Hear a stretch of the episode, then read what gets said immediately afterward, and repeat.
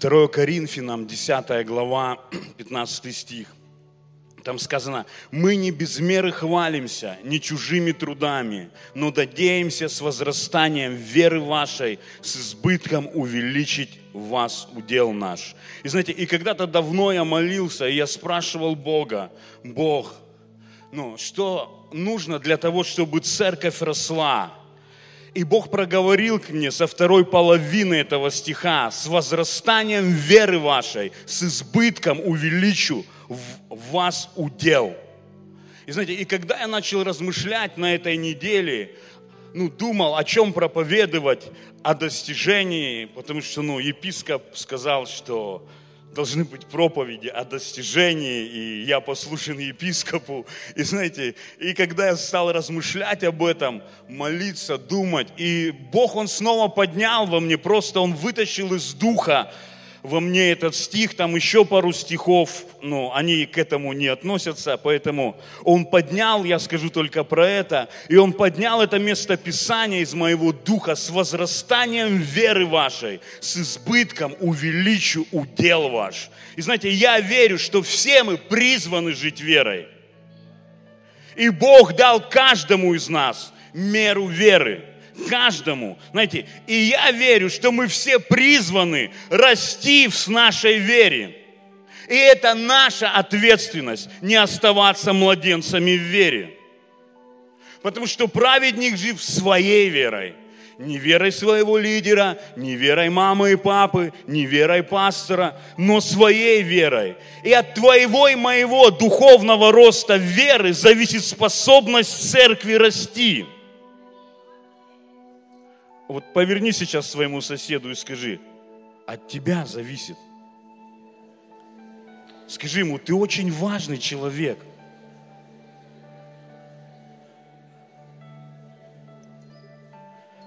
Знаете, кто-то может сказать, рост с неба приходит от Бога. Сказано же в Деяниях 2 глава. И Господь прилагал спасаемых церкви. Знаете, я скажу, да, аминь, но через твою веру от Бога с неба, но через твою веру.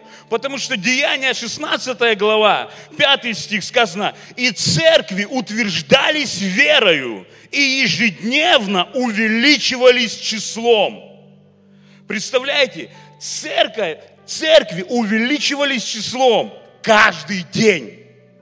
Каждый день, другими словами, каждый день спасались грешники. Каждый день люди исцелялись и освобождались, когда люди в церкви возрастали в вере когда они утверждались в своей вере. И знаете, и тут же в этой 16 главе есть просто, ну, такой хороший пример, очень хороший, сильный пример твердой веры и как спасаются грешники.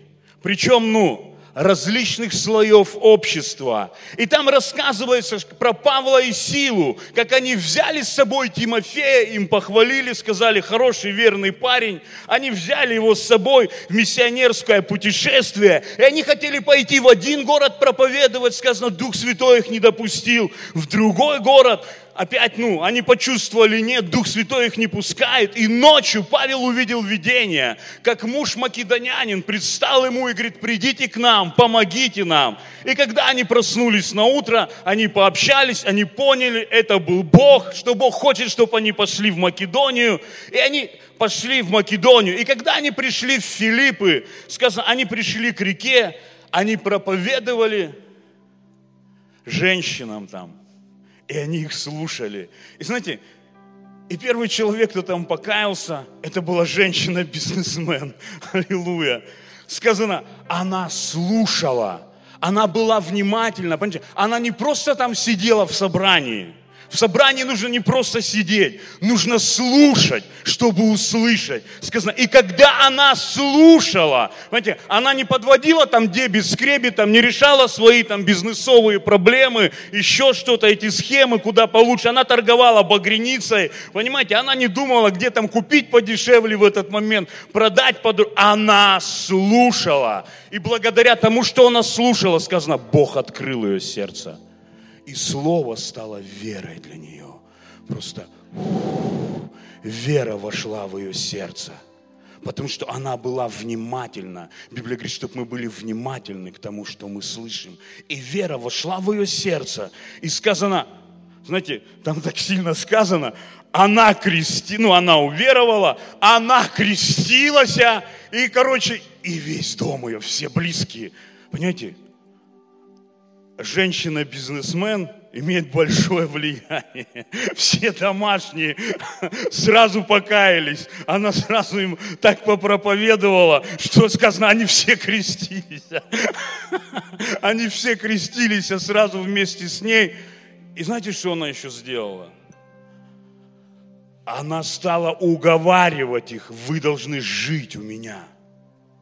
И она, сказано, убедила их – у нее дома сразу церковь появилась. Она не отмазывалась, давайте кому-нибудь другому там где-нибудь.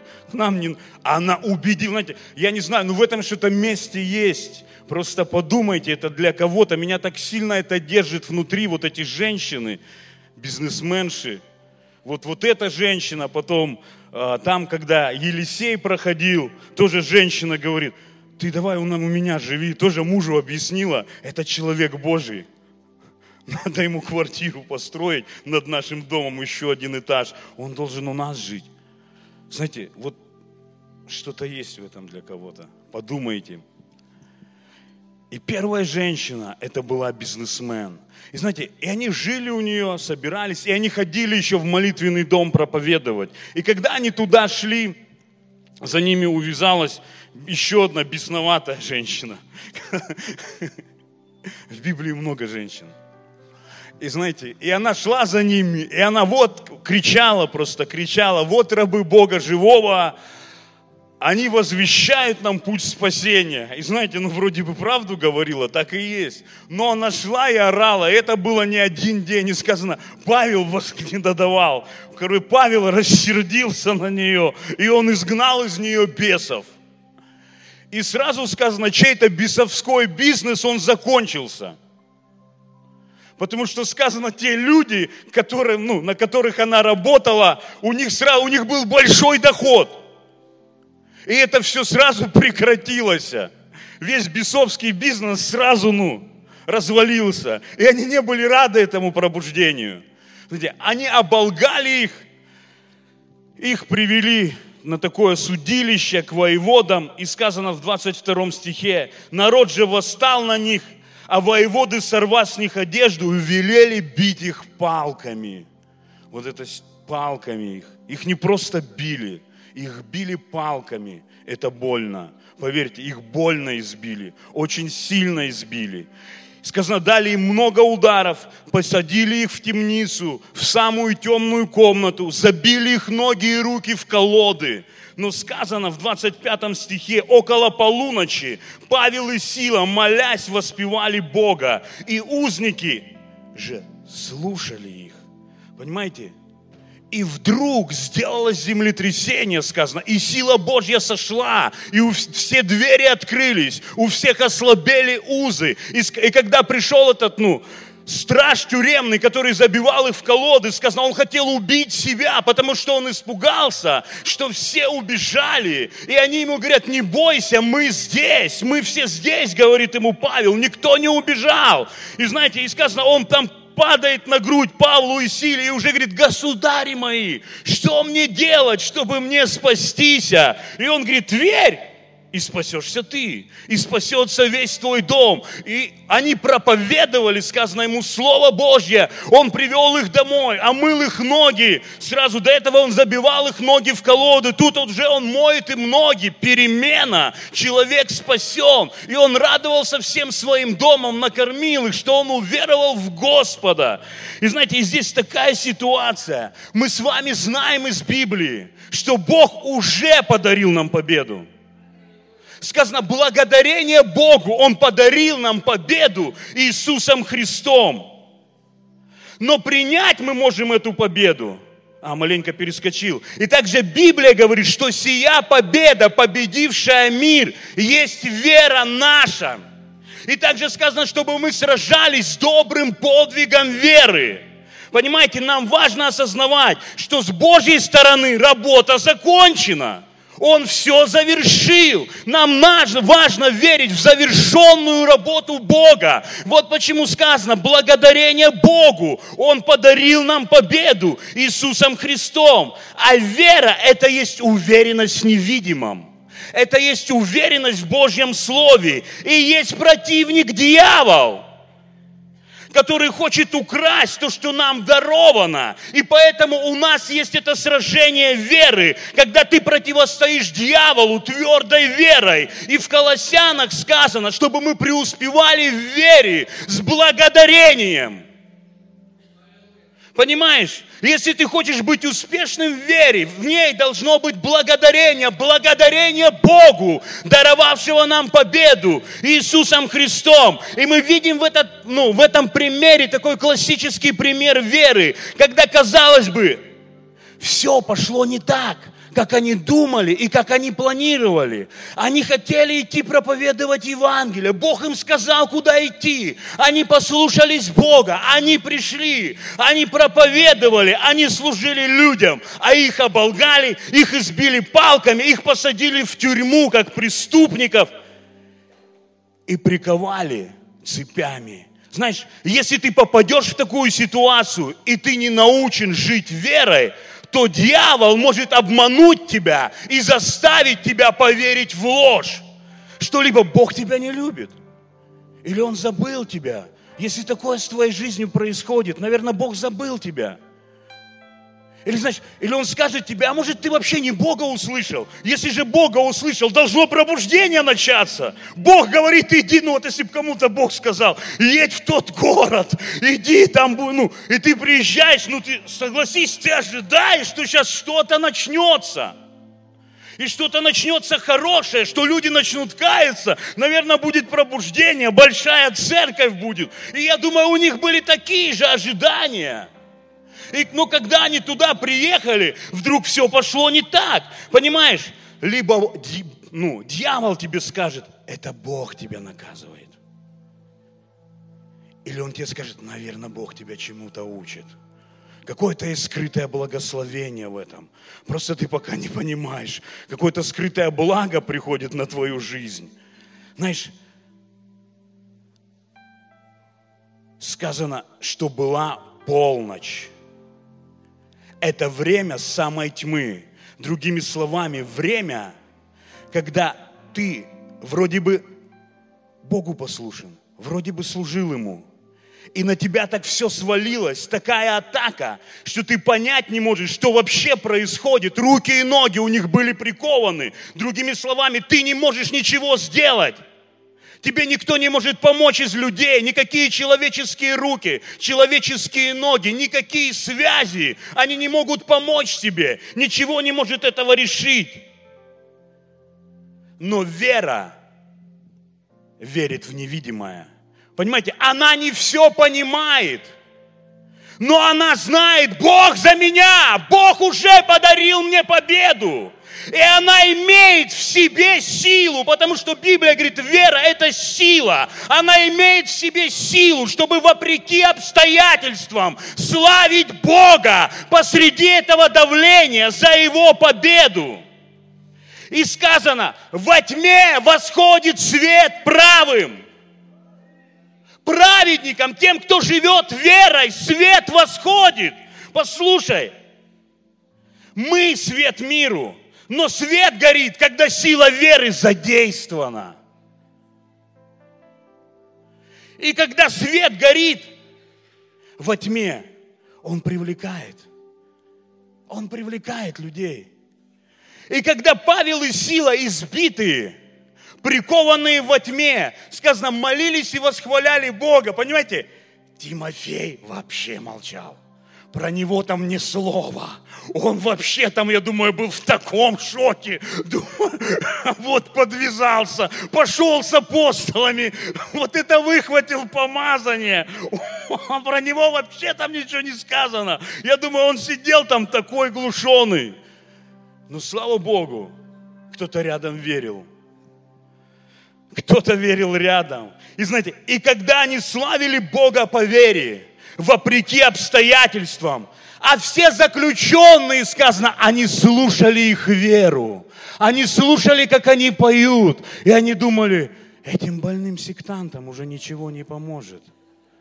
Они придурки. Их избили, им выбили зубы, им сломали ребра, их забили в колоды. Они сидят в этой темноте, в карцере, где текла канализация, и поют. Они даже руки поднять не могли. Наш Бог так велик. Говорит, Господь, спасибо тебе за твою верность и неизменность. Спасибо тебе за твою победу. И я не знаю, сколько это длилось. И вдруг сила Божья сошла на всю тюрьму. Победа проявилась через их хвалу. Понимаете? И все двери отворились, и все узы ослабели. И тюрьма стала церковью. Казенный дом стал домом Божьим. Понимаешь? А тюремный страж, я думаю, наверное, стал пастором. Вот оно, пробуждение. Не так, как они думали. Но Бог остался верным. Бог может взять любую ситуацию, любую атаку врага. Если ты будешь оставаться в вере, Он может обратить это во благо. Он может явить славу во всех этих обстоятельствах. Знаете, откуда я это знаю? Потому что когда тюремный страж, он прибежал, он хотел убить себя. Потому что он думал, все эти преступники, все эти воры-убийцы разбежались. Но это уже было новое творение. Апостол Павел говорит, никто не ушел. Их накрыло их верой. Их вера спасла их. Вдруг их мнение поменялось. Так это не придурки. Бог на самом деле живой. И Он помогает. Он меняет жизнь, и мы хотим такого Бога. Свет наполнил это темное место.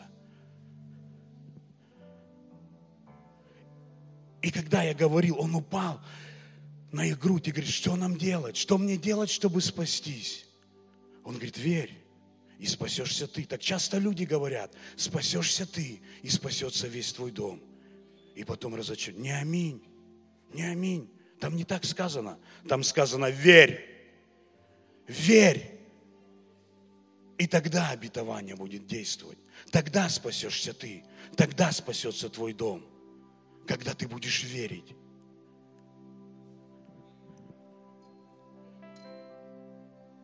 И он радовался. И знаете, Библия говорит, чтобы мы облеклись во все оружие Божье. Чтобы когда придет день злой, мы могли, преодолевши, все устоять.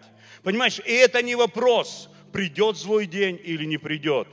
Вопрос в том, что мы будем делать. Лежать раскатанные в страхе и депрессии, или мы будем противостоять и преодолевать.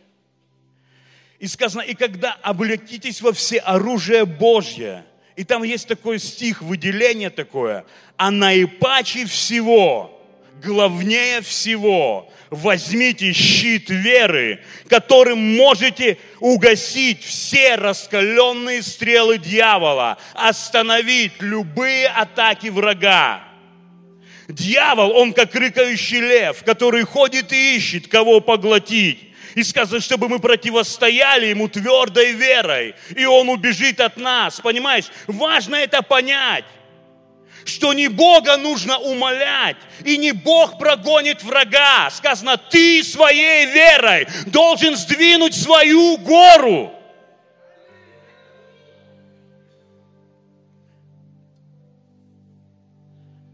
Вера – это победа, и вера – это щит. Помните Даниила, 6 глава, там история, когда царь Дарий, он захотел ну, поставить 120 сатрапов над своим царством, поставить трех князей и главного Даниилом. И сразу начались козни, потому что когда приходит, знаешь, когда приходит давление, и если это давление не из-за твоих косяков, знай, есть продвижение от Бога но нужно противостоять дьяволу. И сразу начались интриги, когда там, ну, они стали выдумывать завистливые люди, они обманули царя. И знаете, и царь издал указ, что 30 дней можно поклоняться и молиться только ему. А кто будет молиться другому Богу, убить. И знаете, и пришло испытание, искушение веры, как Библия говорит, к Даниилу. Понимаешь, если ты будешь поклоняться и служить Богу, никакого продвижения, никакого, просто кирдык тебе и все, и в яму со львами. Даже кости сожрут. Но если ты пойдешь на компромисс со своей верой, всего 30 дней, всего 30 дней, и такое продвижение – Просто такое продвижение. И начинается эта песня, когда верующие начинают путать искушение от дьявола и начинают называть это благословением и мудростью. Но это же просто мудрость не молиться месяц. Просто мудрость, и сразу благословение посыпется.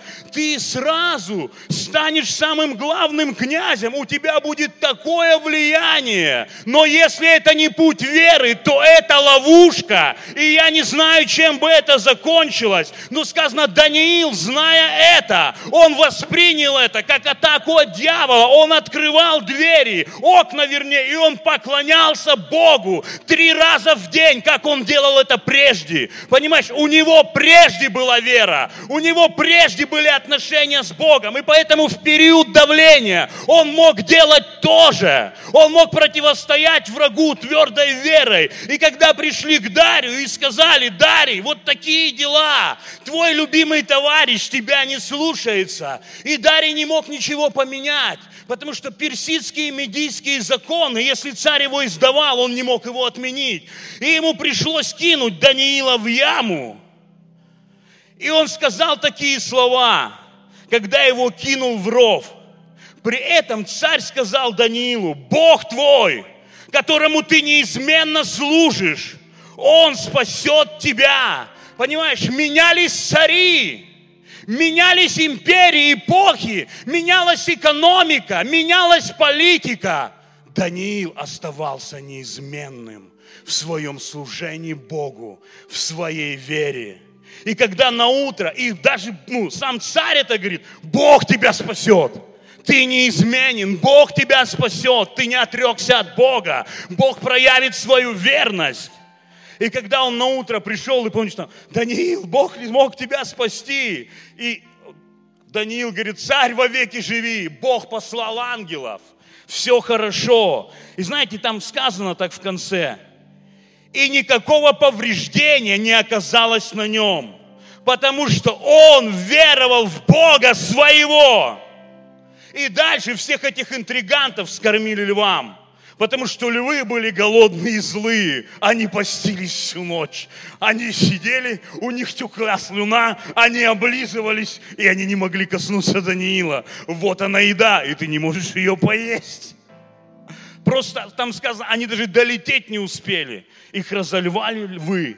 И царь после этого пишет указ, чтобы все в моем царстве, а тогда Медино-Персидское царство было по всей земле, благоговели и трепетали перед Богом Даниила. Это пробуждение через бескомпромиссную веру Даниила. Свет осиял из рва, из тьмы, из, из тьмы, из ямы со львами по всей земле. Аллилуйя. Понимаете, ни одного, ни одного неверующего человека в этой яме не было ни одного шанса. Но у Даниила был щит веры. Не потому, что он был особенный, там сказано, а потому, что он верил в своего Бога. И эта вера была бескомпромиссной. Знаете, 90-й псалом, сегодня его цитировали несколько раз. Там сказано, щит и ограждение, истина его. Иисус сказал, уверовавшим к Него. Он не сказал людям, которые не верят. Он сказал тем, кто откликнулись, уверовавшим к Него. Он говорит, если прибудете в Слове Моем, то будете моими учениками и познаете истину. И истина сделает вас свободными. Он говорит, если вы хотите жить сверхъестественной жизнью, видеть чудеса от Бога, вам нужно пребывать, размышлять над Словом. И тогда и тогда вы познаете истину, и истина сделает вас свободными. Понимаете? Не все Слово Божье истина. Оно Слово Божье, но там есть истина, и там есть истины. И вот почему иногда люди, они выходят и проповедуют, и ты понимаешь, они вроде бы проповедуют из Библии, но они несут такую ерунду. И ты должен быть внимателен к тому, что ты слушаешь, потому что вера от слышания, и если ты напитаешь свой дух мусором, твое сердце будет верить в ерунду. И ты останешься без веры, ты останешься без щита, ты останешься без победы. Знаете, просто время закончилось, надо закончить.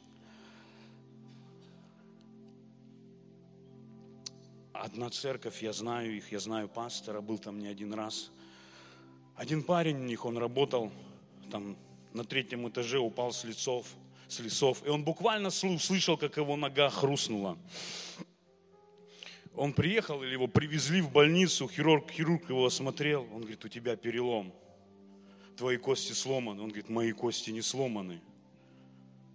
Он говорит, я тебе говорю, у тебя перелом. Он говорит, у меня нет перелома. Он говорит, ну, я, говорит, понимаю, может, у тебя болевой шок. Смотри на меня, я хирург. Я тебе говорю, у тебя переломана кость. Он говорит, моя Библия говорит, кости мои не сокрушатся.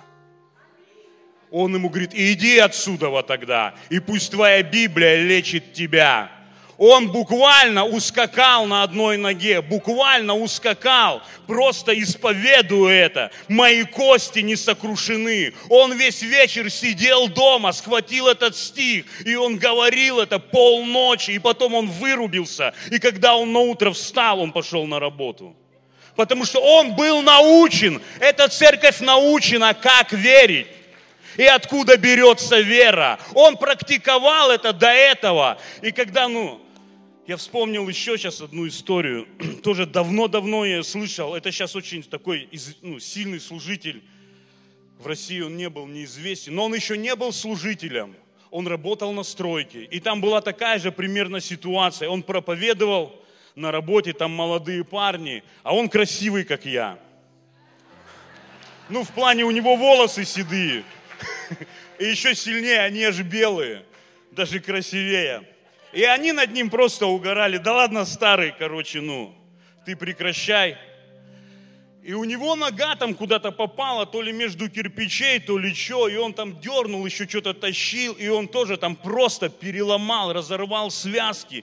Его увезли в больницу, это Америка, там сделали снимок, сни, ну, как бы сразу все это ушло, ну, работодателю. Ему говорят, сейчас, короче, там то это, через неделю ложим, делаем тебе операцию, третье, десятое. И он приходит, ну как бы, ему дают, выдают костыли, он приезжает домой, и он берет Библию, и он начинает читать. Ранами его я был исцелен. А он такой, он безумный просто. Вот он безумный по слову.